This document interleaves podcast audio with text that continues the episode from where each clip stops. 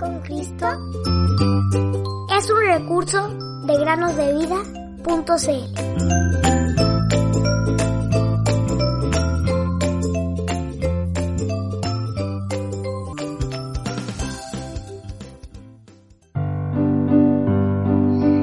Porque el Señor su Dios es clemente y misericordioso, y si ustedes se vuelven a Él, no esconderá de ustedes su rostro. Segundo de Crónicas 39.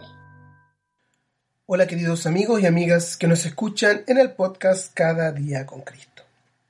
El podcast del día de hoy se llama Escuchemos la voz de Dios.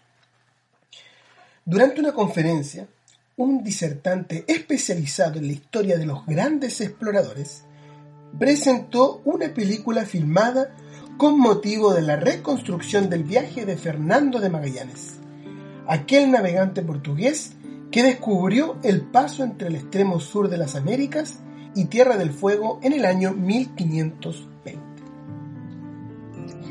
La tripulación viajó en una réplica de la nave de Magallanes, cuando la barca llegó al famoso estrecho, el público se quedó maravillado frente al espectáculo de las bravías olas cuyo sonido era tremendo.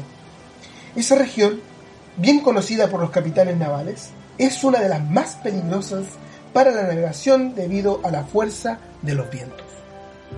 Entonces, el orador comentó, en un mar tan tempestuoso a bordo de una frágil embarcación como esa, todos creen en Dios.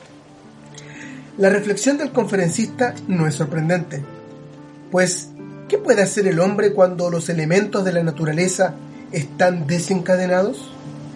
El expositor se daba cuenta de la insignificancia del hombre y de la majestad del Creador. Pero, ¿habrá llegado a las conclusiones correctas? ¿Acaso es normal clamar a Dios solo cuando uno está en peligro y se olvida de Él inmediatamente después de la liberación? ¿Es justo clamar a Él solo cuando las cosas se demoronan o aparecen obstáculos?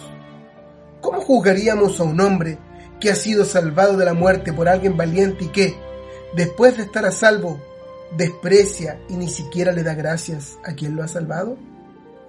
Voz del Señor sobre las aguas el Dios de gloria truena. El Señor está sobre las muchas aguas. La voz del Señor es poderosa. La voz del Señor es majestuosa. Salmo 29, 3 al 4. Pues Él habló y levantó un viento tempestuoso que encrespó las olas del mar. En su angustia clamaron al Señor y Él los sacó de sus aflicciones. Cambió la tempestad en suave brisa y las olas del mar se calmaron. Entonces se alegraron, porque las olas se habían aquietado, y él los guió al puerto anhelado.